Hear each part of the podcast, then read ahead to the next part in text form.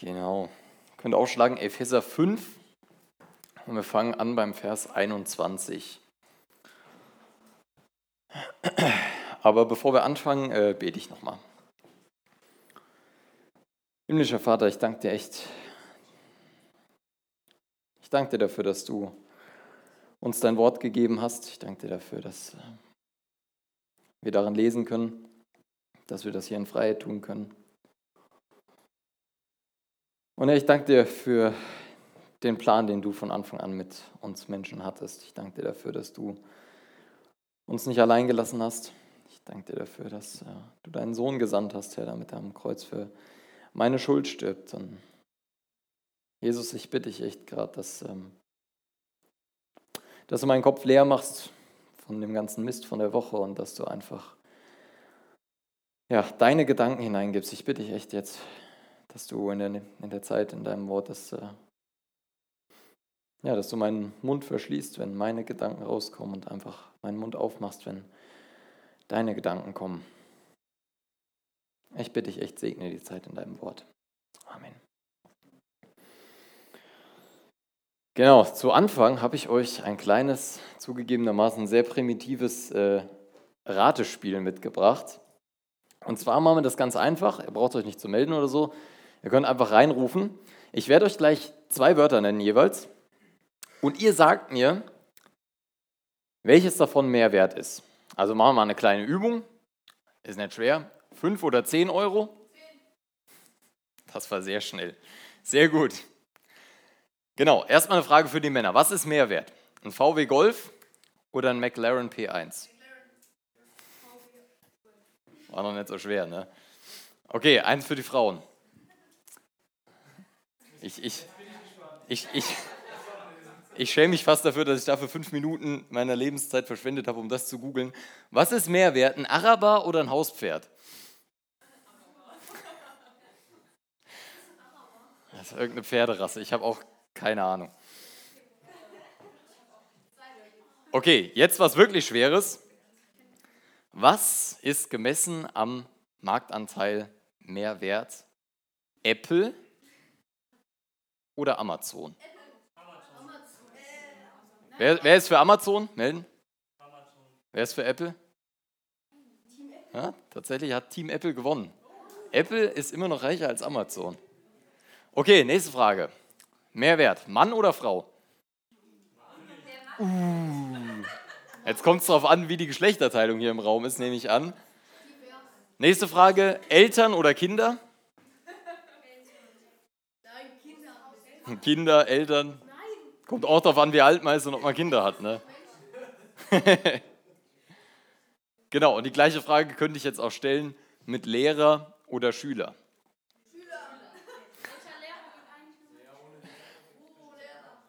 Warum frage ich euch das? Es ist ganz einfach. Mir ist es wichtig, wenn wir gleich uns den Predigtext durchlesen und uns ein bisschen Gedanken darüber machen, dass wir uns eine Sache im Kopf behalten. Im Leben gibt es unterschiedliche Rollen. Viele von euch sind Schüler oder Arbeitnehmer oder Azubis oder was auch immer. Und dann gibt es euren Chef. Einige von euch sind Jungs, andere Mädels, Männer oder Frauen und ihr habt Eltern. Und diese Rollen sagen nichts über euren Wert aus. Das ist mir ganz wichtig, dass ihr euch das im Kopf behaltet, wenn wir uns den Predigtext durchlesen, weil das etwas ist, was gerade in dem Text richtig oft missverstanden wird. Eure Rolle im Leben, das, was ihr seid, bestimmt nicht euren Wert. Der Lehrer ist nicht mehr wert als der Schüler, und der Mann nicht mehr wert als die Frau. Aber sie haben verschiedene Rollen. Und Gott hat sich Leitlinien ausgedacht, hat sich einfach so ein paar Regeln ausgedacht, wie das Leben funktionieren kann. Und damit wollen wir uns heute ein bisschen beschäftigen. Und über diese ganzen Themen ähm, wird viel diskutiert. Gerade in der heutigen Zeit, besonders über das Mann-Frau-Thema wird viel diskutiert. Äh, Gleichberechtigung, Sexismus, was auch immer, habt ihr alle schon mal gehört. Und in dem Thema wird auch viel über die Bibel behauptet. Zum Beispiel, ähm, wird behauptet, dass die Bibel frauenfeindlich ist. Damit beschäftigen wir uns gleich nochmal ein bisschen. Aber wie gesagt, wichtig, egal wer du bist, egal ob du Schüler bist, egal ob du Arbeitnehmer bist, egal ob du ein Instagram-Model bist oder ein vollkommener Normalo, egal was du mal beruflich werden willst, für Gott bist du wertvoll. Ja, und deswegen wollen wir uns diese Richtlinien jetzt mal angucken. Und wir fangen mal an zu lesen in Epheser 5 ab dem Vers 21, da lese ich mal vor bis zum Vers 33. Ordnet euch aus Achtung vor Christus bereitwillig einander unter. Ihr Ehefrauen sollt euch euren Männer unter, Männern unterordnen, so wie ihr euch dem Herrn unterordnet. Denn der Mann ist das Haupt seiner Frau, so wie Christus das Haupt seines Leibes, der Gemeinde ist, für die, für die er sein Leben gab, um sie zu retten. So wie die Gemeinde sich Christus unterordnet, sollt ihr Ehefrauen euch auch euren Männern in allem unterordnen. Und ihr Ehemänner, liebt eure Frauen mit derselben Liebe, mit der auch Christus die Gemeinde geliebt hat. Er gab sein Leben für sie, damit sie befreit von Schuld ganz ihm gehört, reingewaschen durch die Taufe und Gottes Wort. Er tat dies, um sie als herrliche Gemeinde vor sich hinzustellen, ohne Flecken und Runzeln oder dergleichen, sondern heilig und makellos. Genauso müssen auch die Ehemänner ihre Frauen lieben, wie sie ihren eigenen Körper lieben. Denn ein Mann liebt auch sich selbst, wenn er seine Frau liebt. Niemand hasst doch seinen eigenen Körper, sondern sorgt liebevoll für ihn, wie auch Christus für seinen Leib, also für die Gemeinde sorgt. Und wir gehören zu seinem Leib. In der Schrift heißt es, deshalb wird ein Mann Vater und Mutter verlassen und sich an seine Frau binden und die beiden werden zu einer Einheit. Das ist ein großes Geheimnis, aber ich deute es als ein Bild für die Einheit von Christus und der Gemeinde. Deshalb sage ich noch einmal, dass jeder Ehemann seine Frau so lieben soll, wie er sich selbst liebt, und dass die Ehefrau ihren Mann achten und respektieren soll. Jo, mit dem Text steigen wir gerade schon mal relativ einfach ein ne? Äh, in diese ganzen Themen. Das, ich habe äh, interessanterweise, habe ich komplett zusammenhangslos, Joni wusste nicht, worum es geht, habe ich sie gefragt, Joni, was ist denn so eine der meist umstrittenen Bibelstellen? Und sie hat sofort diesen Vers genannt. Die Frau soll sich ihrem Mann unterordnen. Da wird viel drüber diskutiert. Und das Problem an der Stelle ist, dass die Leute diesen Vers nehmen, lesen und dann am besten auch sowas sagen wie, ähm, die Frau soll sich ihrem Mann unterwerfen oder Frauen sollen sich Männern unterwerfen. Und dann wird gar nicht weitergelesen, sondern dann wird gerade gesagt, Bibel, sexistisch, will ich nicht. Und zuerst müssen wir mal verstehen, worum es hier in den paar Versen geht. Und zwar geht es in den Versen überhaupt nicht darum, wie Männer und Frauen miteinander agieren sollen, sondern es geht darum, wie es in einer Ehe funktionieren soll. Hier steht, dass die Frau sich ihrem Mann unterordnen soll und dass der Mann seine Frau lieben soll.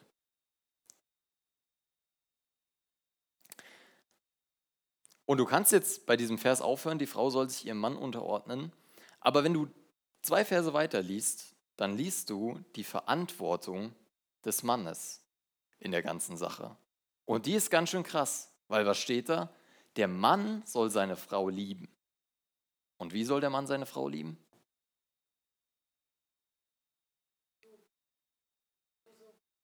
Viel mehr. Viel mehr. Der Mann soll seine Frau so sehr lieben, wie Christus die Gemeinde geliebt hat. Und dann steht da noch, und Christus hat sein Leben für die Gemeinde hingegeben. Mädels, denkt mal drüber nach, wenn ihr später einen Mann habt, der euch so sehr liebt, dass er bereit wäre, für euch zu sterben. Ist das nicht eigentlich sogar ein ganz schön romantischer Gedanke? Ich bin keine Frau, ich habe keine Emotionen, Spaß beiseite, aber selbst ich kann das verstehen, dass das doch ein schöner Gedanke ist, oder? Der Mann soll seine Frau lieben, wie Christus die Gemeinde geliebt hat. Und denkt daran, hier geht es nicht darum, welchen Wert ein Mann oder welchen Wert eine Frau hat. Es geht um Bedürfnisse. Ich darf mal ein paar Theorien aufstellen von meinem Frauenverständnis, ist nicht sehr hoch, aber vielleicht bringt es euch ein bisschen was. Männer und Frauen haben ja Bedürfnisse und Männer und Frauen haben unterschiedliche Bedürfnisse. Ich wage mal zu behaupten, dass für Männer generell gilt, dass wir respektiert werden wollen. Frauen wollen auch respektiert werden, ich weiß, aber den Männern ist das ein höheres Bedürfnis, würde ich mal sagen, als den Frauen. Und Männer wollen Anerkennung bekommen. Wenn ihr mal so in eure letzte Woche guckt, was ihr so unter der Woche gemacht habt, keine Ahnung, vielleicht habt ihr daheim mal die Spülmaschine ausgeräumt. Ähm, und wie ist das, wenn ihr die Spülmaschine ausräumt und ihr denkt, Mama kommt später heim, dann würde die das sehen und würde sich denken, ich habe einen geilen Sohn. Aber dann kommt die Mama heim und sagt einfach nichts. Was ist das für ein Gefühl? Was ist das für ein Gefühl? Wir wollen, das ist unser Wunsch von Männern, dass unsere Arbeit, das, was wir tun, dass das anerkannt wird. Wir wünschen uns, dass wir gelobt werden. Und bei Frauen ist es nun mal so, wie gesagt, ich sage nicht, dass es auch nicht auf Frauen zutrifft, aber bei Frauen ist es so, dass sie geliebt werden wollen. Meine Frau zum Beispiel, die würde es sehr freuen, wenn ich hier öfter mal Blumen, was ich viel zu selten mache, mitbringen würde. Einfach nur als Geste. Frauen wollen geliebt werden und wollen, dass man wollen, dass sie, sie das auch sehen. Ich kann natürlich sagen, ich liebe meine Frau, aber wenn ich nie was mache, dann sieht sie das nie und dann ist ihr das halt auch nicht wirklich. Äh, was hat sie davon? Genau, also es gibt Grundbedürfnisse von Männern und von Frauen und die sind unterschiedlich. Und genau deshalb gibt es diese Verse in der Bibel, wo diese Richtlinien einfach genannt werden, wie wir in einer Ehe zusammenleben sollen. So, jetzt habe ich euch über Ehe zugequatscht und ihr denkt euch die ganze Zeit nur, pff, bin aber nicht verheiratet. Kann ich verstehen. Aber ich wage euch mal zu unterstellen, dass die meisten von euch im Moment anders über das andere Geschlecht denken, als ihr noch vor so fünf bis zehn Jahren gedacht habt. So, bei uns Jungs, bei mir, ich war ein bisschen Spätzünder, aber da gab es einen Zeitpunkt, da war mir das alles ganz schön egal, muss ich sagen. Und da gab es einen Zeitpunkt, da wurden Frauen auf einmal interessant. Da hat man auf einmal angefangen, sich Gedanken darüber zu machen.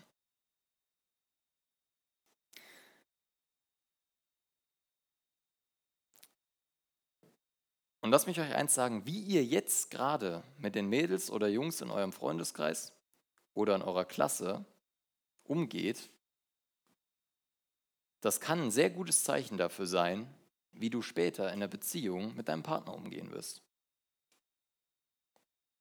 Weil Menschen sich grundlegend sehr schwierig ändern. Wenn du jetzt anfängst, herablassend über Frauen nachzudenken, oder herablassen über Frauen zu denken, dann wird sich das auch später in einer Beziehung, so sehr du dir das denkst, nicht unbedingt ändern. Und insofern hat das schon was mit dir zu tun.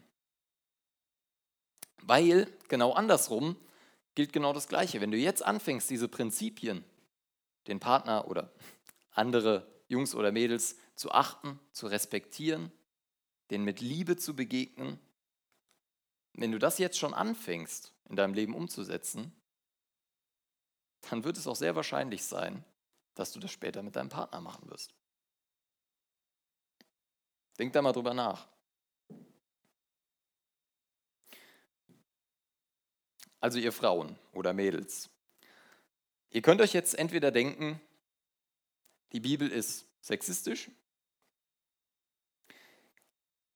und will nur Frauen unterdrücken, oder ihr gebt diesem Gedanken mal eine Chance, dass es Rollen in diesem Leben gibt, dass Männer und Frauen unterschiedlich sind und lasst den Gedanken zu, dass Gott gut ist und genau weiß, was das Beste für euch ist.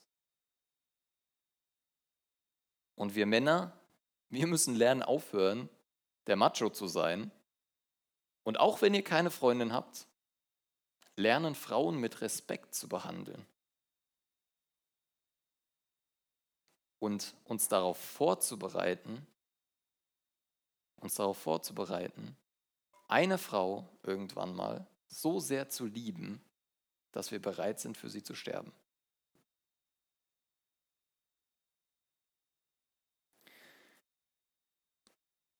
Das ist so ein bisschen was, was wir aus diesem, ähm, aus diesem Abschnitt, Frau soll sich ihrem Mann unterordnen ähm, und der Mann soll seine Frau lieben, lernen können. Da steht aber noch ein zweiter Abschnitt drin in, diesem Vers über, in diesen Versen über Ehe. Und da geht es um die Ehe als ein Bild für die Gemeinde und Jesus. Da steht, wenn ein Mann und eine Frau heiraten, dann werden sie zu einer Einheit. Und hier will ich mal einen kleinen Ausflug machen. Woher kommt denn dieses Wort Einheit? Woher kommt denn, was ist denn das, was die hier mit Einheit beschreiben wollen? Womit hat das denn was zu tun? Und da kommen wir gerade zu dem nächsten umstrittenen Thema unter Christen, sogar unter Christen, Sex außerhalb bzw. vor der Ehe. Sex ist die intimste Form, Liebe auszudrücken. Es gibt nichts im Leben, wie du einem Menschen näher kommen kannst, als wenn du mit ihm schläfst. Das geht nicht. Und wenn die Bibel hier von dieser Einheit spricht, dann ist das ein ganz großer Punkt davon. Wenn du mit einem Menschen zusammen bist, hast einen Freund oder eine Freundin und du unternimmst Sachen mit dem, du redest mit dem stundenlang, keine Ahnung, was auch immer, du äh, Weiß ich nicht, was macht man denn noch so? Man geht spazieren. Könnt ihr euch jetzt eure romantischen Gedanken machen. Du machst, man geht ins Kino, von mir aus. Du machst viele Dinge und erlebst Sachen mit deinem Partner. Aber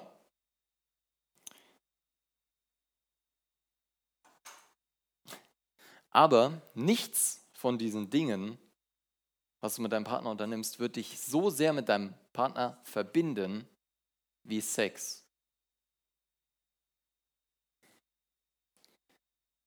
Und obgleich das auch ein echt schönes Thema ist, worüber man auch viel Gutes sagen kann, gibt es da eine Gefahr drin. Ich habe mal diesen Vergleich gehört mit, mit einem Kaminfeuer. So ein Kaminfeuer, solange das im Kamin bleibt, ist das wunderschön. Aber wenn auf einmal die Gardine daneben anfängt zu brennen und zehn Minuten später das ganze Haus in Flammen steht, spätestens dann sitzt keiner mehr gemütlich im Sessel davor und liest ein Buch, oder?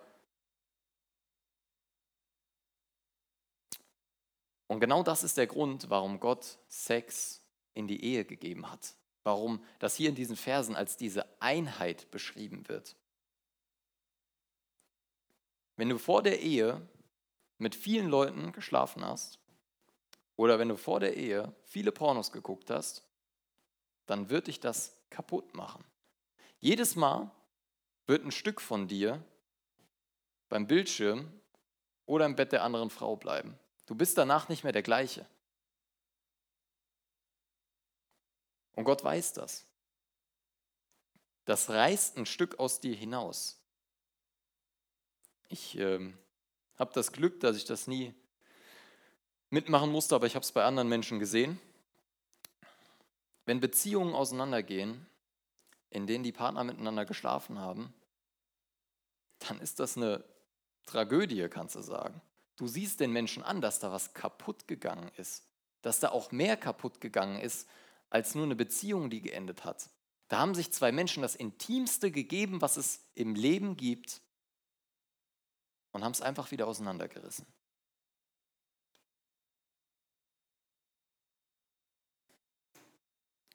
Und das passt nicht in dieses Bild der Einheit, was hier beschrieben wird. Die Ehe ist ein Symbol dafür, wie Jesus als Bräutigam seine makellose, wie es hier steht, ohne Runzeln, seine Braut in Empfang nimmt.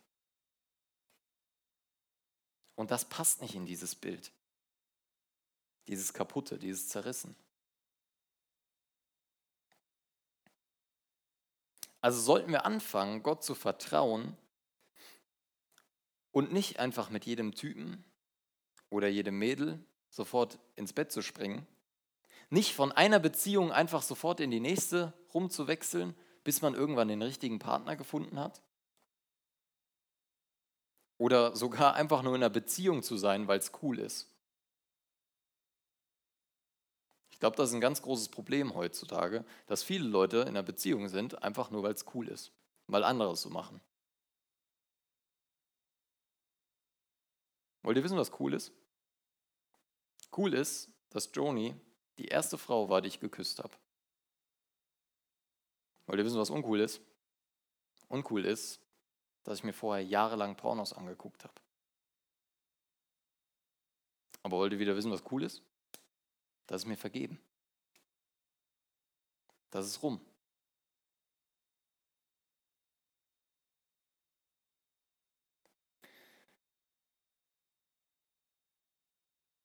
Die Bibel fordert dich dazu auf, dich für deinen zukünftigen Partner reinzuhalten. Denk mal drüber nach, wenn ihr später mal einen Freund habt oder eine Freundin habt und ihr könnt euch wirklich vorstellen, dass das ähm, auf eine Ehe hinausläuft. Stellt euch mal vor, wie sich das anfühlen wird, wenn ihr wisst, die Person hat vorher schon mit fünf anderen Leuten geschlafen. Fühlt sich das gut an? Ist das was,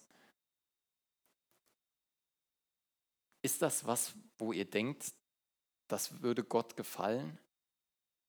Ist das das, wobei ihr euch selbst wohlfühlt? Das ist die Frage. Und wenn ihr euch die Frage stellt, dann habt ihr doch gleichzeitig auch die Antwort, ob es gut ist, wenn ihr das macht. Weil irgendwann seid ihr eventuell der Partner, der das gemacht hat. Und deswegen fordert uns die Bibel dazu auf, rein zu bleiben für unseren zukünftigen Partner, für Gott, damit wir auch, damit wir eben dieses Bild einer Ehe wiedergeben können, die ganz ist, die funktioniert, die nicht vorbelastet ist. Deswegen kannst du auch nicht einfach sagen, ja, ich bin nicht verheiratet, die Verse haben nichts für mich. Ich kann es nur nochmal sagen, haltet euch rein. Glaubt daran, dass Gottes Wort wahr und gut ist.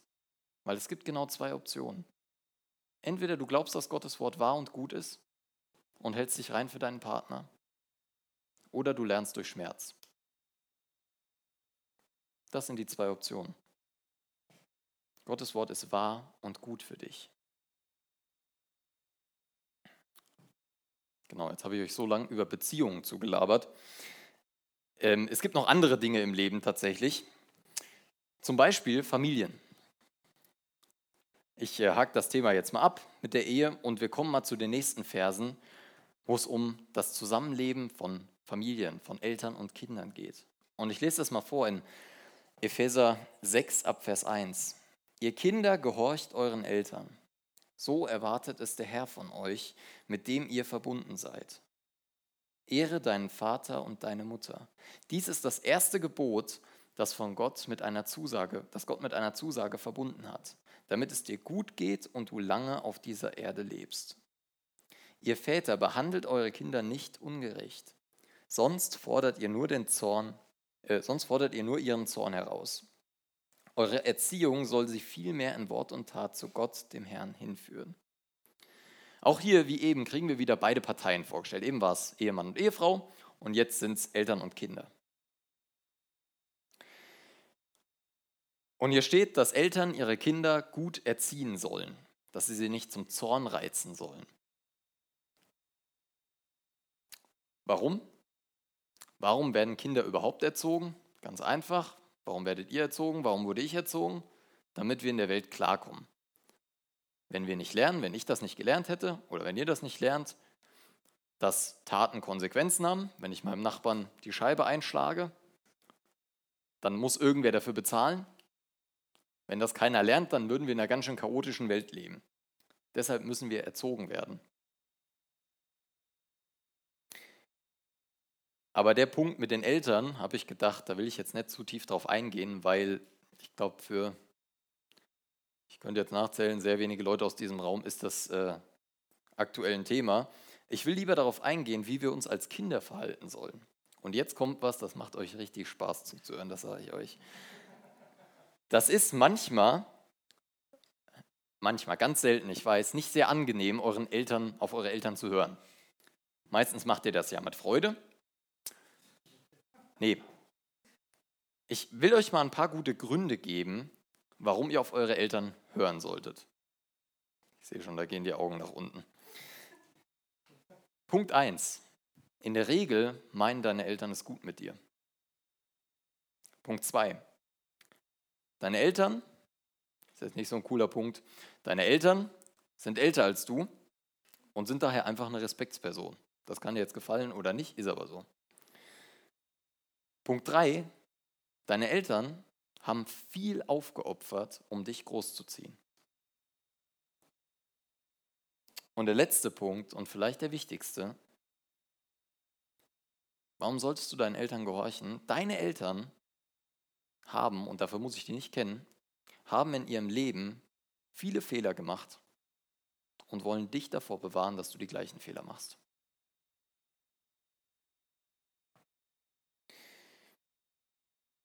Also will ich das jetzt relativ kurz, kurz halten. Hör auf deine Eltern und versuch, versuch's mal, das ist vielleicht das Schwerste an der ganzen Sache, versuch mal in deinem Kopf, wenn die dir was sagen, denen nicht sofort zu unterstellen, dass sie es böse mit dir meinen. Dass sie dir nur den Spaß verderben wollen. Oder was auch immer du dir denkst. Versuch mal dir das bewusst zu machen, dass deine Eltern es vielleicht auch einfach nur gut mit dir meinen. Der zweite Punkt hier erste war Eltern gehorchen. Der zweite Punkt hier ist, dass du deine Eltern ehren sollst. Das ist ein komisches Wort, ne? Eltern ehren. Ist aber eigentlich praktisch ganz einfach erklärt. Es gibt, ich gebe euch jetzt mal ganz, ganz praktische Tipps, wie ihr eure Eltern ehren könnt. Ähm, eine Idee, tragt den Müll freiwillig raus. Räum freiwillig die Spülmaschine aus. Mach mal Samstag deinen Eltern so ein richtig leckeres Frühstück. Bring deiner Mama mal Blumen mit. Hat einen besonders guten Effekt, kann ich aus Erfahrung sagen. Und rede freundlich mit deinen Eltern. Versuch das mal. Das sind nur so ein paar Ideen. Das Krasse an diesem Gebot, du sollst deine Eltern ehren, schreibt der Paulus hier auch.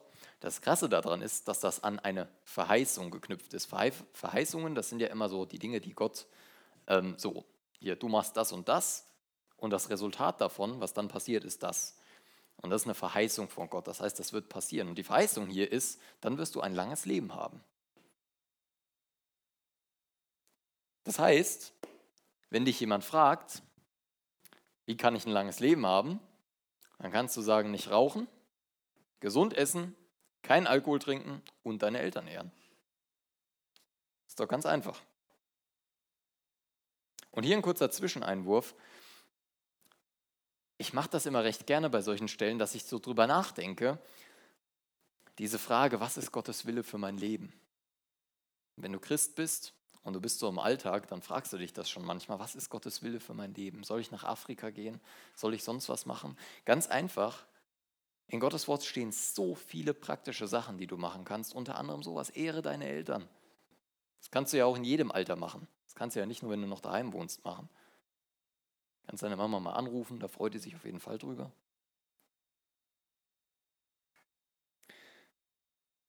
Fang bei ganz einfachen praktischen Sachen an. Das ist Gottes Wille für dein Leben. Es gibt einen Haufen Dinge, die so praktisch umsetzbar sind. Man muss sie nur finden wollen. Und dann sagt Gott auch, wenn du im Kleinen treu bist, dann wird dir auch Größeres anvertraut werden.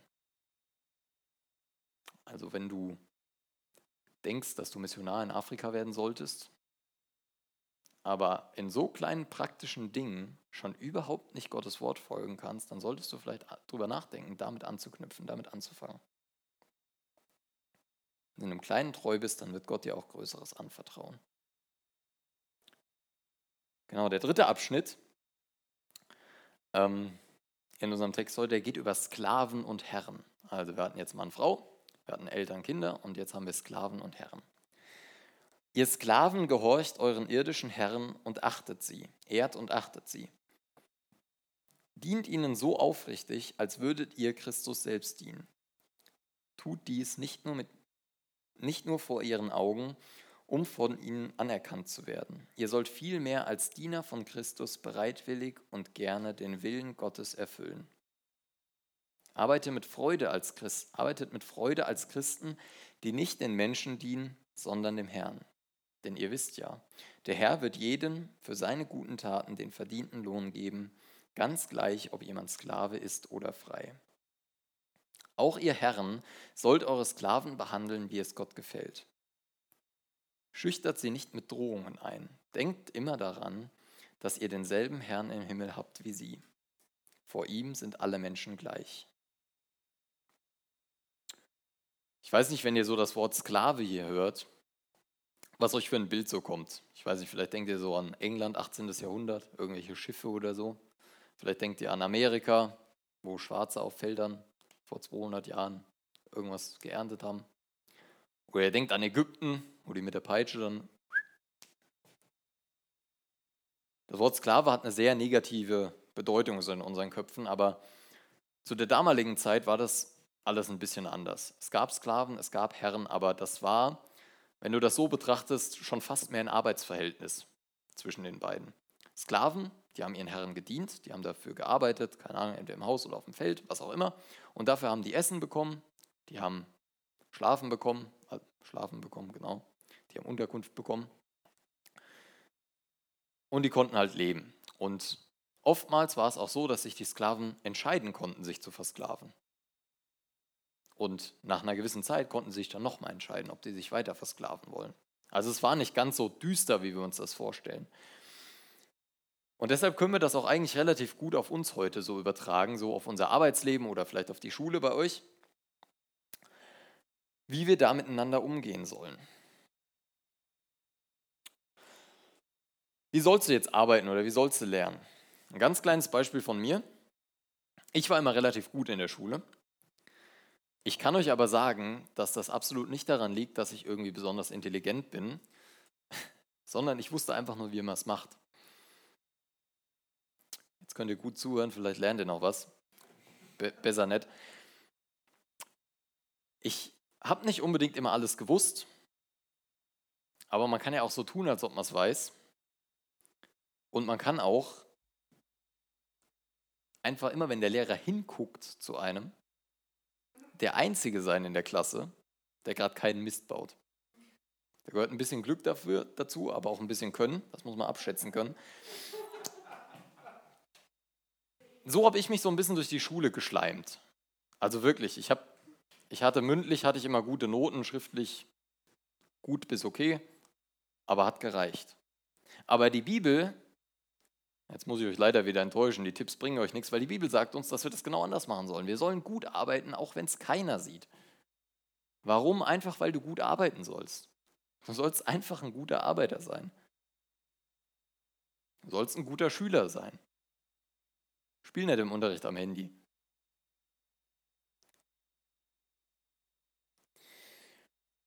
Es gibt in den Sprüchen eine Menge Verse, habe ich mir jetzt mal gespart, die rauszusuchen, aber Ihr könnt schon ein Kapitel lesen, habt ihr schon ein paar. Eine Menge Verse, die über Faulheit sprechen und wohin Faulheit führt. Weil das ist eigentlich was relativ Logisches im Leben. Wenn du fleißig bist, hast du was davon. Wenn du faul bist, hast du nichts davon. Ohne Fleiß keinen Preis. Das ist nicht so schwer zu verstehen eigentlich. Und dann ist da noch der Punkt, wir sollen Jesus ähnlicher werden. Und war Jesus faul? Was lesen wir über Jesus? Wenn wir was über Jesus lesen, er hat sich schon mal ausgeruht, das stimmt. Wie hat er das gemacht? Er ist ins Gebet gegangen. Und ansonsten, der war Schreiner, Tischler, ich weiß gar nicht, wie man das nennt oder wo der Unterschied ist. Er hat mit Holz gearbeitet und Zimmermann, Dankeschön. Und er hat gearbeitet. Wenn er nicht gearbeitet hat, hat er gepredigt oder geschlafen. Jesus war fleißig und auch Gott ist ja kein fauler Gott. Gott hat die Erde geschaffen. Und hier geht es nicht darum, dass du dir irgendwie deine Errettung verdienst, dadurch, dass du viel oder gut arbeitest. Aber hier steht auch ganz klar im Text, dass Gott Gutes tun belohnen wird. Und auch hier wieder andersrum, wenn du vielleicht irgendwann mal Chef bist, wenn du mal Lehrer wirst, ich glaube, die meisten von euch wollen das nicht, aber wenn du mal Lehrer wirst, dass du die Sache dann auch genauso machst, dass du die Leute, die unter dir sind, fair behandelst.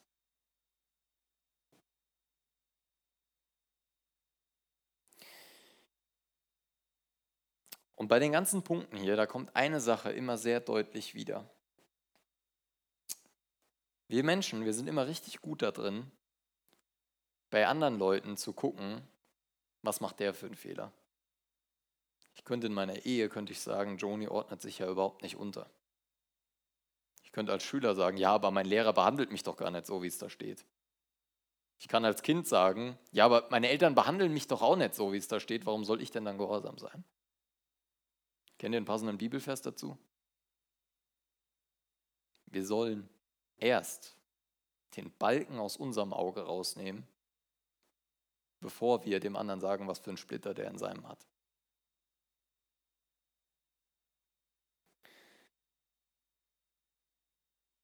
Am Ende steht noch ein Vers, denkt immer daran, dass ihr denselben Herrn im Himmel habt wie sie. Vor ihm sind alle Menschen gleich. Und da sind wir wieder am Anfang. Bei den ganzen Sachen geht es nicht darum, dass du weniger wert bist. Weißt du, wie viel du wert bist? Ganz plump gesagt, einen Jesus.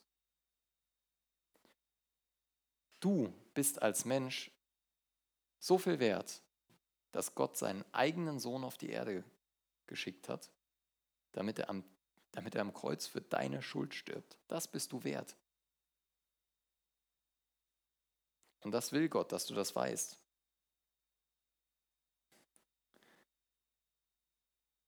Es geht um Sünde. Es geht darum, dass du auch in vielen von den Punkten hier versagt hast. Ich habe das eben gesagt, ich habe auch versagt in meinem Leben.